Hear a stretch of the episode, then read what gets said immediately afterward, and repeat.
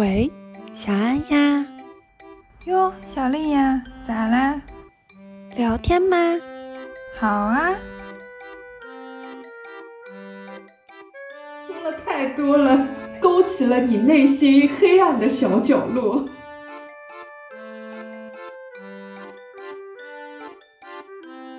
人家到底是来煽动你的情绪，还是说真的是来唤醒你的思想？这个东西是有区别。他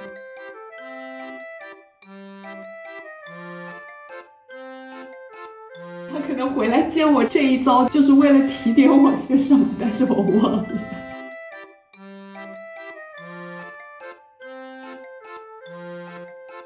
梦里谈恋爱超甜无比，而且一定都是自己喜欢的那种人。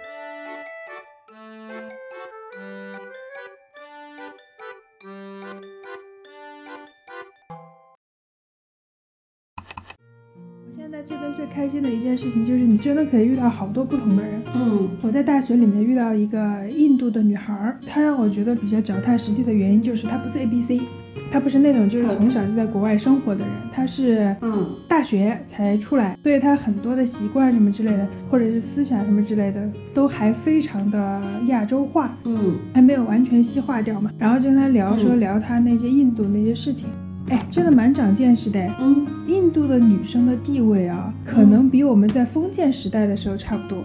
反正听到的版本是这样，所以真实的也的确是这样，是吗？他跟我说，他爸其实是一个还算印度比较开明的家庭里面出来的孩子，就他爸其实是在嗯这边读书，然后工作了很长时间，然后就这么一个哦西化的人啊。他对待他的老婆，他老婆也是个印度女孩，他对待他的老婆还是像那些就是从来没有出过国的印度人一样。首先家里的家事肯定都是老婆做，嗯呃，当然他们应该可能会有佣人啊，但是呢，就是那个女孩跟我说了一件事情，说她小时候她妈妈啊，如果是想要回娘家，需要通过她爸爸以及她爸爸家里面的人的允许的。然后如果真的有人说不行，她就不可以回去。啊，就是意思就是她这个女性已经属于这个家庭，她是这个家庭的所有物。哦，对，差不多这意思。然后她说，她其实她小时候完全没有觉得这有问题，然后一直到了长大了之后，加上接触了一些西方的文化之类这些，嗯她才发现说，她原来人生里面发生了那么多就是让人匪夷所思的事情。嗯，但我觉得男性他即使出国了，他也不会去主动了解女性主义啊。不会，他不需要啊。对他不需要，他依然是类似于特权，就是他可能没有在他本国那么有特权，但我怀疑哦，他出了国之后再回去，在本国就是特别有特权的那个。哎，对，所以现在男生回去的很多嘛，男生真的没必要留下来。对，反正我看到的有人的说法是说，女性出国就会觉得自己被当成人对待了，但是男性他们出国以后，感觉遇到了很多不公平的事情，你知道吗？对，现在都是这么说的，所以大部分的人现在都是鼓励说女生出国，然后鼓励说男生待在国内，也就你不需要，你在国内的特权已经可以让你生活的很好了。因为毕竟在，尤其是这种西方的话，都是那个嘛，都是特权人，都是白人嘛。对，我觉得女生之所以出来会感觉到舒服一点，就是的确是我们本来就没有特权，所以出来之后呢，其实没有特权的这个比例被放大了，其实有特权的人还是少数。嗯有特权的那些人也不断的在被提醒说你们是有特权的，你们要注意一下这些，嗯所以他们就注意的稍微好一点。再说那个印度女生的事情哦，哦那女生就跟我说，她现在最害怕的一件事情就是，你知道他们印度现在到现在为止还有一个默认的原则，就是你不可以和非印度人结婚的。啊甚至于都不是特别鼓励自由恋爱啊，家里人会给你哦安排相亲，相亲完了之后呢，就基本上你在他相亲的那些对象里面挑，但是不管怎么样是不可能给你介绍不是印度的人的。啊，那他像这种出来，如果他选择不回去呢？他爸妈在当地给他找呀，一样是找当地的印度人群体啊。哇哦，你要是实在实在完全就是没有印度人的话呢，你很有可能会被舆论逼到要回去。就即使你在国外，也会，他们就是他们有自己的小圈子的舆论，是吗？我当时对这一点也是很不理解，就是我问他，你在这里舆论怎么才能影响得到你吗？他跟我说了，其实有很多方面的。首先，他爸妈自己会在乎的，因为他爸妈其实本身是传统的人嘛，就是他爸妈的那套思想还是那样子，所以他爸妈首先就会从这个角度给他压力。然后如果他爸妈的压力没有成功，那他们嗯亲戚朋友所有的人都会对他们家族的人感到不满，他们整个家族的社会地位会下降。这么夸张吗？像他们这种在印度可能算是比较有钱的人吧，社会地位很重要啊。你的社会声誉什么之类的，这些都是你的在外面的牌面。也就是说，你最后生意能做多大，人家有多信任你，能借给你多少钱之类这些原因吧，这牌面是很重要的。就如果你家里面有孩子是做出了这种违反传统的行为的话，你那你整个家族你都要跟着遭殃。就即使是没有人来叫什么代表正义惩罚你们啊，但是人家也就是不信任你了，就不跟你做生意了，也不跟你交朋友了。天哪，这么夸张？如果你生活在这样一个家族里面，是因为你的原因把整个家族都带坏了，谁都有压力的吧？嗯，就做不到，就是独善其身。嗯，做不到，除非你真的恨这个家族的人。但他家族人对他还不错，而且他爸妈也是从小对他也都还不错。虽然没有对他哥哥那么好，但是也已经够好的了。嗯，他就觉得，如果他爸妈给他施压的话，他可能扛不住。然后呢，还有一个点也是让我很不爽的一个点，就是说女生超过二十五岁如果没结婚，基本上就跟前面那个一样。他跟我说从，他因为他今年满，呃，他今年满十九岁，哦，这么小，对，他就说他不想过生日，为什么呢？因为他说他身边的人啊，基本上是从满二十岁啊、什么成年之类开始，就不停的有人来给他们介绍相亲，不停的有人来告诉他们说你们应该要嫁给一个什么样的人，然后一这个过程会一直一直持续到二十五岁。直到你嫁掉。如果二十五岁之后还没有嫁掉呢，流言蜚语就会开始起来了。天哪！我就听着想说，哇塞，这个世界真的是我不太能理解的一个世界。对，关键就是他其实已经在印度算是地位比较高的人。哎，话说他们真的是种姓制吗？他们是啊，哦，那就是他的姓是比较 高级的姓。嗯，我还没有聊得那么深入，我只知道他们是，嗯然后他们应该是比较稍微高级一点的家族，但还没到顶端了。嗯嗯嗯，我觉得到顶端的可能也不用出国。到顶端的不用出国，而且到顶端的应该也不会选择到这边来吧？我觉得基本上顶层人士的选择，首先应该还是那种英国、美国那些国家。嗯嗯，反正就跟他聊天，然后我就一直在劝他，我都不知道该怎么劝他。问题是，对，就也没有能想到一个好的解决办法。对我最近才学到一个词，我觉得这个词真的我以前一直没有意识到过，叫结构性不平等。嗯嗯，我以前从来没有想过这个问题，我是在真的和他们聊完之后，我才逐渐逐渐发现，说真的有一些人你没有办法救他，相当于是那个感觉。就是你还记得你之前说过一句话吗？就是你说嗯你觉得人都是有选择的，我还是坚持这句话，讲真，我还是坚持这句话。他其实没有多少选择。对他的选择很少，而且他做出来的选择导致的后果会比我们大，但是他还是有的，就是他还是有的选，并不是没得选才，他有的选，他只是需要牺牲更多东西嘛，嗯，蛮吓人的。反正啊，说实话，这边的白人啊，特别是白人男性，虽然他们人都很好啊，人真的非常好，但是我经常看着他们一副那个傻呵呵、乐天派的脸，我就想揍他们。没有经历过什么苦呀、没有，完全没有，没有苦难。活得很很快乐。对他们来说，人生没有苦难，世界上没有坏人。随便一个陌生人，我都可以请他到家里来玩，然后随便一个陌生人，我都可以请他照顾我们家的狗或者照顾我们家的房子，你就待着好了，不会有事情的。嗯 无条件信任你。对啊，因为他知道所有的司法体系，所有的东西都在背后支持他，他不用怕，他没有任何怕的事情啊，在这世上。嗯哦，我真的，我有的时候唯一一个好的一点就是他们真的对女生非常好。嗯，但是一每一次一看到他们那种傻呵呵的脸，我真的我就想，就是对着他那个鼻子来一拳。所以他们是真的快乐。他们是真的快乐。相对于女生的话，说实话，我接触的比较多的女生，就即使是白人女生啊，都还是压抑的比较多。因为我觉得真的就是还是有不平等在呀、我也不知道是天性还是不平等，还是所有的事情加在一起。我觉得应该是所有事情加在一起。女性本来天然就被规训的更多嘛。但是在国内，我觉得国内不是没有这问题，国内是问题太大了，导致说没有人在聊，嗯或者是说就是公开的声音比较少。国内其实说现在说的人也蛮多的。我每一次遇到这种事情的时候，我觉得可能是亚洲人的天性吧，就比较谨慎一点。嗯人家到底是来煽动你的情绪，为了让你做些什么事情，还是说真的是来唤醒你的思想？这个东西是有区别的。如果是从轻微的角度来说的话，可能他只是为了让你去买他们家东西。我比较悲观啊，因为我我是一个情绪不容易被煽动的人。大众的情绪比较容易被煽动。你你我们嗯，一天到晚做的那些蠢事，不就是因为情绪被煽动吗？就是有的时候情绪上头，真的你说不清楚的。就说那些行商的人，行商的人其实可以代表世界上大部分人，他们只是把自己的那个私心最大化嘛。嗯人家行商的人早就知道了，就女性就是被压迫的群体，但是我们要利用这个心理特点，就是要强调说女性是被压迫的群体，所以你就要买更多的东西让自己舒服点。哦对啊，就女人就要对自己好嘛，不是这句话吗？哦，有道理。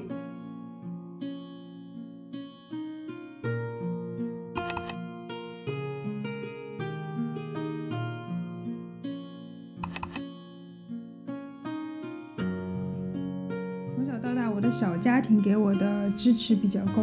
我的小家庭也从来没有让我觉得说，因为你是个女生，所以你就要和男生有区分。我在大环境里面是可以感受到的，大环境里面就是一直有陌生的人来跑过来跟我说，你和男生不一样。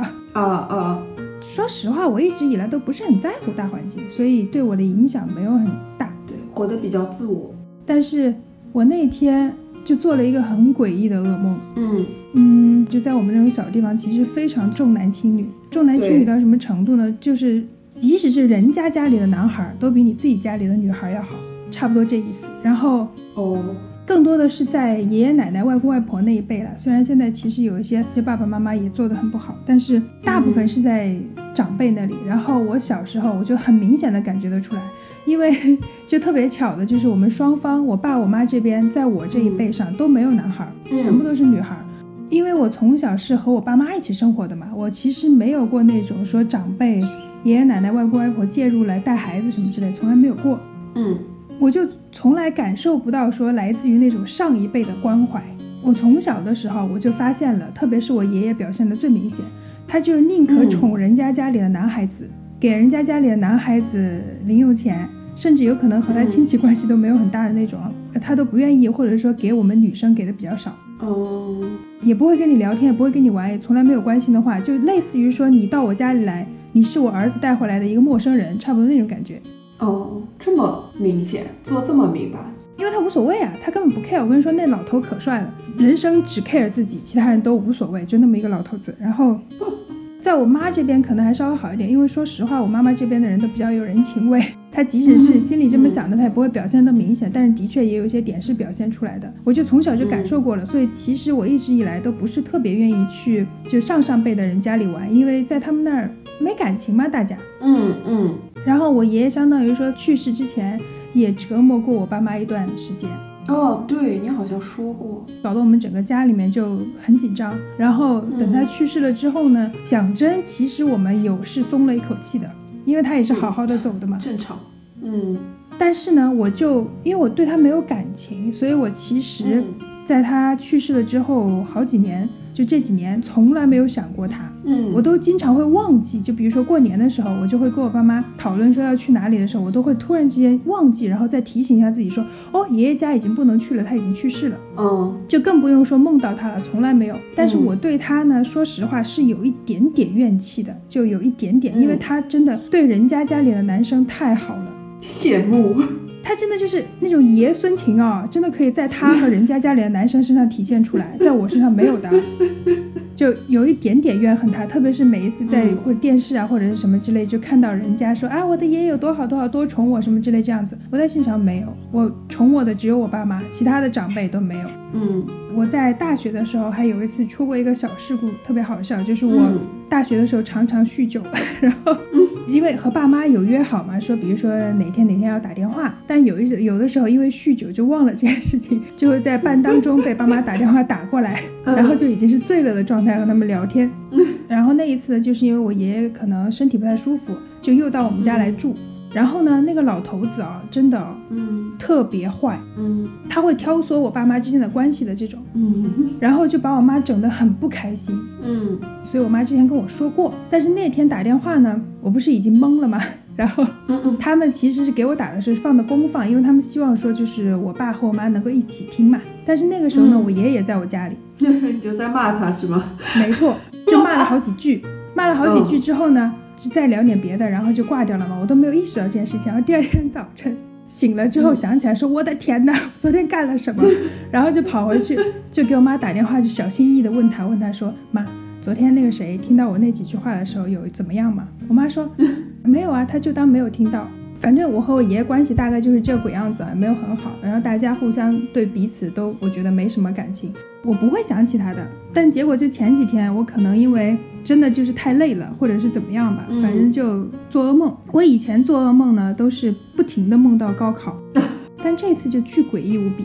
我就这次做噩梦呢，就梦到我在我自己家，然后嗯我就开门进我的房间，一进我的房间，我就看到我爷爷站在角落里，然后就是你知道晚上拿一个手电筒打在脸下的那种效果，太吓人了。吓人吧？我一进去我就看着他，然后我就当时在梦里我就知道了他是鬼来着，因为他已经死掉了。然后他为什么要回来找我呢？我就很不理解嘛，问你要钱。比这个更吓人。嗯，然后我就看着他慢慢的飘过来，然后我就狂喊，我就喊我爸，我说爸你快进来。然后我爸进来了之后也看到了嘛，我爸就把我拦在他身后，然后跟我爷爷说、哦你让他出去，我来对付你之类这种话嘛。结果呢，我爷爷就飘过来，飘到我爸面前之后，伸手透过了我爸的身体来掐我的脖子，啊，好吓人啊！巨吓人无比。而且他是碰不到我爸，他只能碰到我，他还掐我的脖子，然后就挣扎，在那狂挣扎，然后一低头就拿嘴咬他嘛，就咬到他的虎口上面，然后我就一用力就醒了，咬下去那一口还没咬到，一用力就醒了，然后我就啊，我的天呐！唯一让我比较开心的就是呢，嗯我一喊，我爸就进来了。就说明你就是潜意识里面对他很信任，然后我就在那想说，我为什么会有这个梦呢？我不会想到这个老人家啊，就你还没想通是吗？我没有想通啊。但我觉得他对于他的孩子，特别是他的儿子，只生出了女儿这件事情耿耿于怀。啊、所以可能你心里就觉得他其实是很不喜欢你的。对，但是为什么在这种时候会想起这种事情呢？都已经最近男女的对这个话题说了太多了，勾起了你内心黑暗的小角落。吓人吧？我我平复了好久。那我还好，我我跟我爷爷没有什么感情，所以我一次都没有梦到他。这话是不是不能现在说大话？不能，我爷爷去世的时候，就是我们所有人都回去了嘛。嗯啊，赶回去了以后，他最宠的那个是类似于我爸这边，对于我来说是大表弟。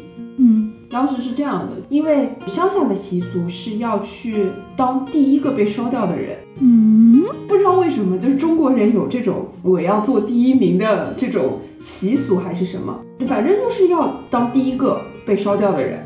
什么叫被烧掉的人？就是他不是已经去世了，然后在家里要停几天先，就嗯大概停个三四天，然后到那个所谓的良辰吉日，方便下葬的那天，他要很早去把它烧掉之后，再把骨灰带回来，然后放到棺材里面，哦，会给他做一个像衣冠冢一样的，然后把骨灰放进去，是个大棺材，然后再把它埋下去。嗯反正我们苏北的习俗是这样的。嗯而且是会算时间的，就是什么时候下关，什么时候人能进房子，什么都是有专门的所谓的吉时吧，可能。然后呢，因为要赶他那个吉时，所以差不多四点就要出发了。嗯嗯，早上四点，当时呢说要出发的时候，我们大部分人都开始准备了嘛。然后他最宠的那个小孩，他还坐在那里打游戏。嗯哦，就是这样子的。然后后来是我的小姑父实在看不下去了，就去骂他了。反正他全程就一点都没有表现出来难过，感觉就是来度个假。小孩子是这样子的呀。呃，不是很小哎，他那个时候应该是大学生，哦，那没有借口了。就起码你懂事了。你不一定说我其他方面，但我懂事应该是懂的。要养出来有良心的小孩真的很难。我我觉得就是你如果特别宠他的话，他就一定是养出一个没有良心的。我不知道为什么。嗯反正全程，因为我是一个泪腺比较发达的人，周围有人哭，我也就能哭。我也是。我当时感觉就是我的感情是被那个情境带出来的，而不是因为嗯我爷爷走了的难过。但起码我哭了，对吧？然后他也全程是没有难过的。那个是最宠他的人哦，而且是他就是我爷爷奶奶带大的呀，什么好的都留给他，很宠很宠的，因为重男轻女。啊，对，就是这样，就是很简单。曾经我爷爷对我最大的伤害就是。他曾经在一个饭桌上，那个饭桌上都是亲戚嘛，嗯就是有我爸我妈，有我小姑和他的娃，嗯有我爷爷奶奶，应该大概是这样子一个构成。然后嗯在那个情境下，他他跟我小姑说，要不要把他的二儿子过继给我爸，当着我的面。嗯，就我那个时候只是个小学生，但对我伤害非常大。他们这些大人都是这样子的，他们就觉得这些事情你小孩子不懂，伤害不到你。对，但是其实对我伤害非常大。就是我再不懂，我也明白你言语里的意思呀。是的呢，就是你们家没人了。对，就是你们家并没有下一代，就是这个意思。就你们没有下一代，必须有个儿子才是下一代。对，哦，反正因为我爸是个 说难听一点是自私的人，所以他是拒绝的。当然要拒绝，这等于是把自己的财产给一个自己并不熟的小孩。对呀啊，然后同样的，我小姑肯定也拒绝的嘛，因为那是她的娃呀。要有多蠢才能干得出来这种事情啊？我觉得真的太妙了。对，然后他当着两个两个父母，当着两个娃说这样的话。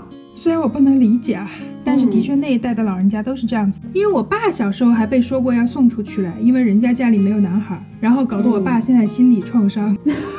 所以他现在其实对他爹没有很大的感情，他对他妈感情比较深，因为他妈当时是极力反对的。如果不是他妈嗯极力反对，他就已经被送出去了。不得不说，就是又要回到那个话题，很多男生可能对自己的娃没有那么在意。特别是多的情况下，我觉得你爸是因为有过那样的经历，所以他可能 会觉得我一定要对我的娃很好。但是很多的男生都是可以做出这样的决定的，我觉得。我也觉得，对，因为怀胎生孩子毕竟是女生，包括她的那个什么孕激素啊或者什么，我觉得很多男生因为他，他如果不和她一起成长啊之类乱七八糟的，不投入感情的话，他是感受不到的。所以我觉得就是带娃这件事就应该让男生来做，这样他才会爱自己的孩子，因为感情的沉没成本，就是他付出了，他就会觉得说，哦，我付出了之后，我不能啥也没有。就这个娃不能不爱我。就是现在我跟我爸关系已经好很多很多了，但是我小时候其实对我来说，我爸比较陌生，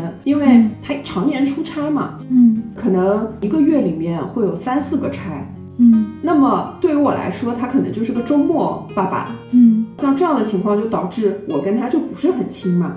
就是我曾经就跟他说过一句话，就你不要让我说我会帮谁这件事情，我在感情上和理智上我都帮我妈。嗯，然后我爸就会觉得，哦呦，那这个就是女儿就是不爱我了什么的。我妈说，那我养她养那么多年，我是白养的吗？很正常啊，这件事情小孩是有感受的。到底是谁才是真正在照顾我的人？我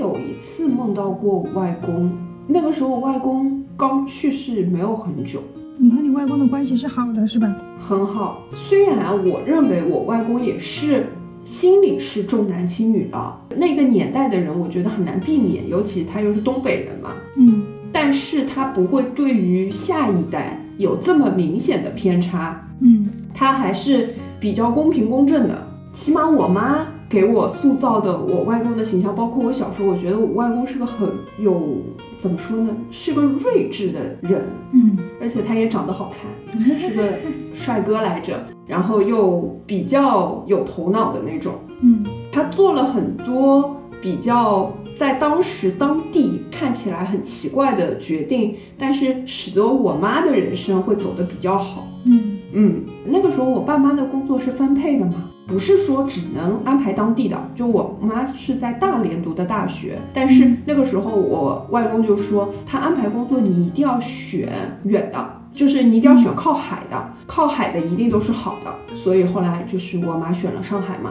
然后说到梦，有一次做梦，就是在梦里，可能是因为我跟他关系比较好，我会觉得就是好像那个梦给我的记忆是他其实没有死，嗯不知道为什么他类似于像复活了一样，所以我妈还要让有点像把它藏起来，不要让别人知道这件事情。嗯嗯，哦，对，我的梦都很奇怪。但是最后好像就是坐在楼梯口讲了一些话，然后他就离开了，结果讲了什么也不记得，不记得了。好可惜哦，说不定还蛮有用的。对，有有有可能蛮有用的，他可能回来见我这这一遭，就是为了提点我些什么，但是我忘了。比如说明年的彩票，哎，对，基金不要放那么多啊，会亏。但是那个时候在梦里很快乐，就是因为就觉得他死而复生这这件事情就我好开心啊，可能就是想他了呗。而且那个时候不是隔了很久，肯定是在他去世的一年以内梦到的，嗯，有可能一年以内是真的回来看过你。有可能不是说为什么很多小孩子容易梦到老人，就说可能在你比较小的时候，你还小，他担心你，所以他会回来看看你，嗯，一种比较浪漫的解读。做梦都蛮有意思的，嗯，因为我是一个天天做梦的人。就有的梦跟现实没啥关系，有的梦呢跟现实又一模一样，就蛮有意思的。哦，我之前做过一个梦，嗯我上一次在我爸妈家住是过年大年三十儿，嗯哦，然后下一次就是这周一，就已经过去两个月有了。那一天我爸出差了嘛，不在，然后我就跟我妈两个人在家里，我就睡了嘛。然后早上，呃，我的闹钟是六点半有一个闹钟的，在六点半之前，我分明在梦里看到了一个大概是一个管家样子的人在那里敲我的房门。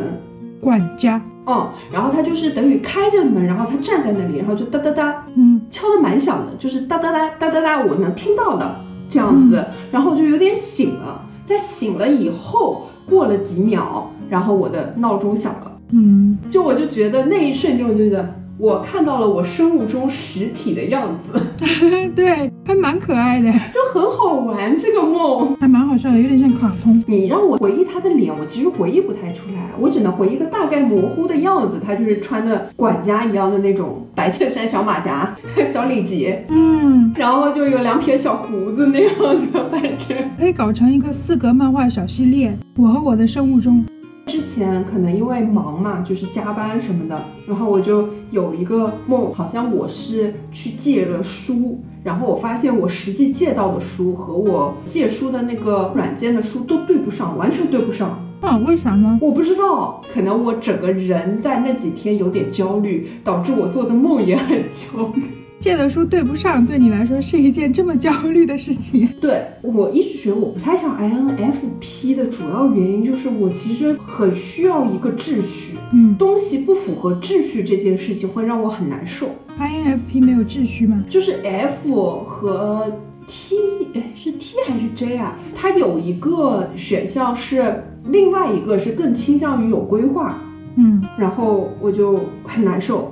但我那个梦里只记得这些了。我每天早上醒过来都要回忆一下自己梦做了些什么梦。有好玩的吗？呃，有好玩的，就我曾经做梦梦到过要进入一个房子，嗯类似于像密室探险一样的这个，嗯，它给你提供了一个信息，然后找那个信息对应的物件，嗯是一组人嘛，然后其中有一个人呢，他获得了一个所谓的能力，是可以获得下一步提示的。比如说，你只有这个基本信息，他可以获得另外一个信息，就是可以更好的去对应说，到底找这个房子里面的什么东西。嗯，后来他说他获得的信息是和岳飞相关，什么鬼？岳飞就是那个岳飞，《满江红》岳飞。然后呢，我们就找啊找啊找啊找，找到一个房间，那个房间进去全是秦桧的像，哎呦我去，嗯，你你知道秦桧长什么样子啊？他反正就是那个大概的样子，就是因为全是那个像，嗯等于说他给到的信息可能就是这个像，但是哪个像要自己找。最后等于说我们就没有成功解谜嘛，嗯，会有一个工作人员来揭秘，他是说是有一个像背后，他大概腰的这个位置有一个小洞，然后这个小洞里面有一张纸条，最后是要找这张纸条。你在梦里也在玩这个游戏，就是自己花钱去玩这个还不够是吧？嗯，好久没玩了，所以就在梦里玩了一下。不得不承认，我很喜欢玩这种需要动脑子的游戏，就是想偶尔动一动我的脑子。我还做过纯英文的梦嘞，而且那个梦特别像是我在看电影，就是我能看见我。就一般情况下，你是一个第一视角嘛，就跟你平常生活是一样的这个状态嘛。但有的时候，这个梦你是类似于像一个旁观者一样看整个事情发生，但里面你会知道有一个人，这个人是你，还会梦到陌生人来，就完全不认识这个人，这张脸见都没见过。我曾经有一段时间，以前暗恋过别人嘛，大概和高考的那段时间是重复的，所以嗯，我只要做噩梦，我就一定是梦到两件事情，一个就是梦到这个人，还有一个就是梦到高考。有的时候是混在一起，就是和这个人一起参加高考，就很难受。嗯，因为你其实过了那段时间之后，你就很清晰的知道说你不喜欢他嘛，就是他有些东西是你接受不了的嘛。但是呢，就还要不停的反复去梦到他，因为你在那段时间之内付出了太多的自己的所谓的感情和心血在里面，嗯，变成说是自己的一个类似于心魔一样的东西，就只要做噩梦就一定是回去。然后大概是在我前五年左右吧，我觉得应该是从一七年、一八年左右开始往后，我就基本上没有再怎么做梦梦到他了。但是搞笑就搞笑在，还是一样梦到高考嘛。和我一起参加高考的人呢，就换了，就换成别人。就是高考是痛苦的来源。高考是痛苦的来源，然后就是一定有一个我不太喜欢，或者是说和我在某些方面有一点点磕磕绊绊的，在在人际关系上有点磕磕绊绊的那么一个人，和我要一起参加高考，然后就很累。我很少梦到高考，就不得不说，高考对于我们的压力和对于你们的压力还是不一样的。你像我们是从小学开始就已经开始倒计时了，差不多就这概念。天哪！虽然对于我们来说也就是这一次机会，但好像没有那么辛苦。实话实说，没有那么辛苦。我觉得好像我们从小就是人生你就只有这一次机会，就是怎么来判断你这个人到底值不值得活在这个世上之类这种概念。哦，有可能就是它有点太强相关了，就是跟你整个人完全定义你这个人。你要是在这次里面成功了，那你前面所有犯过的错误都可以被原谅，类似于这种感觉。哦。那我们还是比较割裂的，就是还是会认为高考只是你成绩的体现，嗯，也没有特别说想要考哪个学校这样。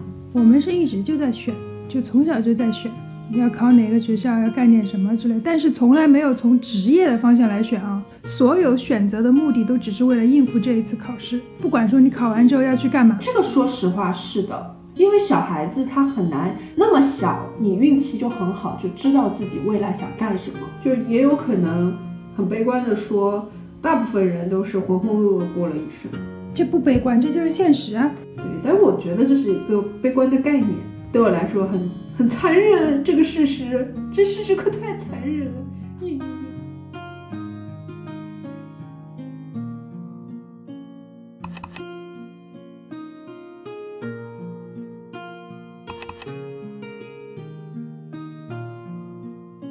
而且 我梦大部分都是什么躲藏和奔跑，就经常要和坏人进行一些对抗。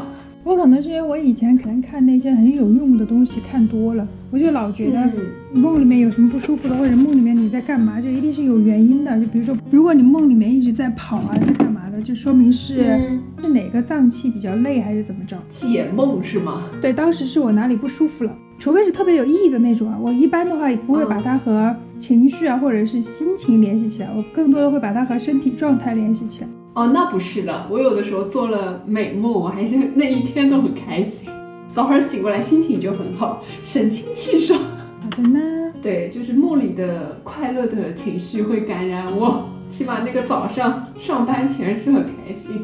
梦里谈恋爱超甜无比，而且一定都是自己喜欢的那种人。哎，对的，而且会有一些什么小细节啊什么的，让你啊好开心啊。没办法，现实生活中没有甜甜的恋爱，只能在梦中寻找。没有，而且现实生活中就是喜欢的人一定都会有点缺陷。哎，对，比如说很帅的帅哥，就怎么样都对上眼的那种，结果是个 gay 之类的。这这不叫缺陷，这是没有缘分，这是现实的缺陷呀，现实的缺陷。就不像在梦里，他就会爱上你。对，梦里一定不是 gay。我梦到过的谈恋爱谈到最夸张的地步的话，大概就是结婚。哦，你还有梦到过结婚呢？梦到和这个人是同学情侣，就属于那种他坐在我前面，突然间有天转过来跟我说喜欢你之类这种，嗯，巨帅无比的大帅哥，然后。哦，然后两个人就在一起，然后就突然就步入社会了。步入社会之后就要开始筹备结婚，然后就结婚了之类这种。然后结完婚就醒了。这么说吧，结婚那天晚上醒了，太可惜了，还没到不能播的。就在不能播的事情发生之前就醒了，再想睡就睡不着了。我曾经有过一个能力，就是有的时候做梦，就是做到这个梦结束，你真的会醒的。嗯，或者有一些就是不知道为什么你突然醒过来，就是你觉得梦没有结束，我会闭上眼睛继续回忆那个梦，然后开始睡。这梦可以继续哎，你好棒哦！我也想这样子，但是我跟你说是这样的，我一般只要我很努力的情况下就不行。如果我有一个梦让我很开心，我想要很努力的再继续的话就不行。啊，就是太过用力，嗯，就快让我回去！你小一个飞跃栽进这个梦里是栽不进去的。你知道那个梦让我可惜了多久吗？我觉得我人生如果有可能结婚的话，唯一一个可能性就是这样子。你还不让我感受一下婚后快乐的生活？对，我跟你说，婚纱都穿过了，他穿白西装，巨帅无比。哇哦，然后就醒了，都没有机会脱下白西装就醒了，太可惜了！甚至还没有亲亲抱抱举高高的亲亲抱抱举高高之前已经发生过了。哦，就差这一步了，是吧？对我就是啊，生气啊，气死！但我不知道为什么，我曾经做梦过怀孕，有生出来吗？我就不记得了。那应该没有，生出来应该会很痛。那应该没有。哎，但我曾经有一次做梦，我在梦里感觉到，在梦里也还是会痛的。就是人家不都说在梦里是不会痛的吗？哦，这是假的，我也会痛的。可能没有那么疼，但是是疼，就是你脑子是知道这个东西是疼的。嗯，辟谣，辟谣，而且也是看得见颜色的。之前看过有一个人写的，说梦里看不见颜色啊。我看到过有一个人说，大部分人的梦是黑白的，但是我现在问下来，就是问我身边的人，没有人跟我说他的梦是黑白的。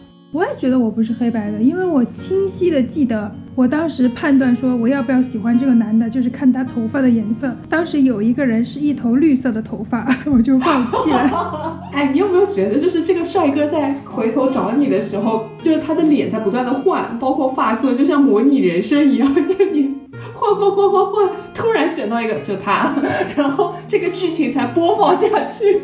有可能，真的有可能。但我真的有梦见过怀孕，我有可能那天晚上吃多了。我还是这句话呀，我是很实用派的，就我觉得会发生某些特定的事件跟你的脏器是有关系的。你咋不说我肚子里有个瘤呢？那不太可能吧？我不想说这种话呀。不太可能，最近体检过了，体检一切正常。也蛮吓人的，就是我来了之后听到的第一个消息是说，我朋友的朋友，一个女生。和我们年纪差不多，然后她的孩子今年两三岁吧，嗯，查出来是那个乳腺癌，然后把那个乳腺去切掉了，切掉了之后还要做化疗，哦，好惨哦。我现实生活当中遇到的做化疗的人，嗯，第一个他还要做化疗，证明不太好哎，就证明他可能切不干净，对，好难哦，健康的活着好难哦，是很难的呀，就希望以后哪一天我走的时候能一下子。不要给我太长时间的痛苦，就让我一下子。这种事情要是能定下来，我的个天，这不就是那个生死簿吗？你会在哪一岁几点几分死？其实我觉得这样子的话，我反而会活得更认真。我希望他可以给我看之前，首先先给我打一个你叫预防针，就是我会不会死太早。如果太早的话，就不要告诉我。我就不想知道了。对对对，就什么打开来发现自己七十几岁死还能接受，打开来发现自己四十岁就死了就有点不能接受。对，应该会崩溃一段时间，至少。或者什么，你打开来发现就剩三天了，然后可能就是就之所以这么快死，就是因为知道了这件事情崩溃。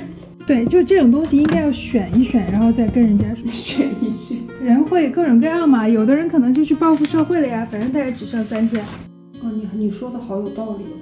我反正首先都会往黑暗面走。我那天也是，我那天因为一个什么事情好开心，但是回来之后我就跟自己对话说，开心的事情是凭运气发生的，但是悲伤的事情是百分之一百不可以避免的，所以不要太开心。我就。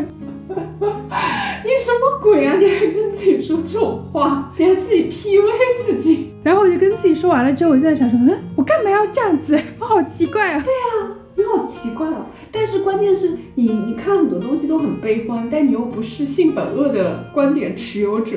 对啊，我是人白纸，生性白纸。对，像我是人本恶的观点持有者，就蛮搞笑的。你是个乐观的人，然后你的你的观点是这样子，有点说不通，是不是？我们俩，我觉得因为大家性本恶，所以大家做一些善良的事情就会让我觉得很感动。就类似于这样的，我把这个标准拉得很低，你知道吗？只要超过这个标准，我就觉得真不错。那不是跟我的概念差不多吗？我就是觉得说悲伤的事情一定会发生啊。但是我不会因为这个事情难过啊。嗯，好吧，就不太一样，你也很难解释，就是为什么是个乐观的人。对，从小到大就是反正长成了一个乐观的人。我们准备放在哪里啊？那我再念一遍。你再念一遍好了呀。嗯，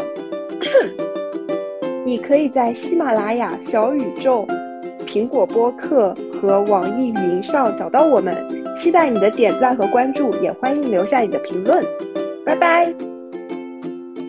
挺好的呀。嗯，好了。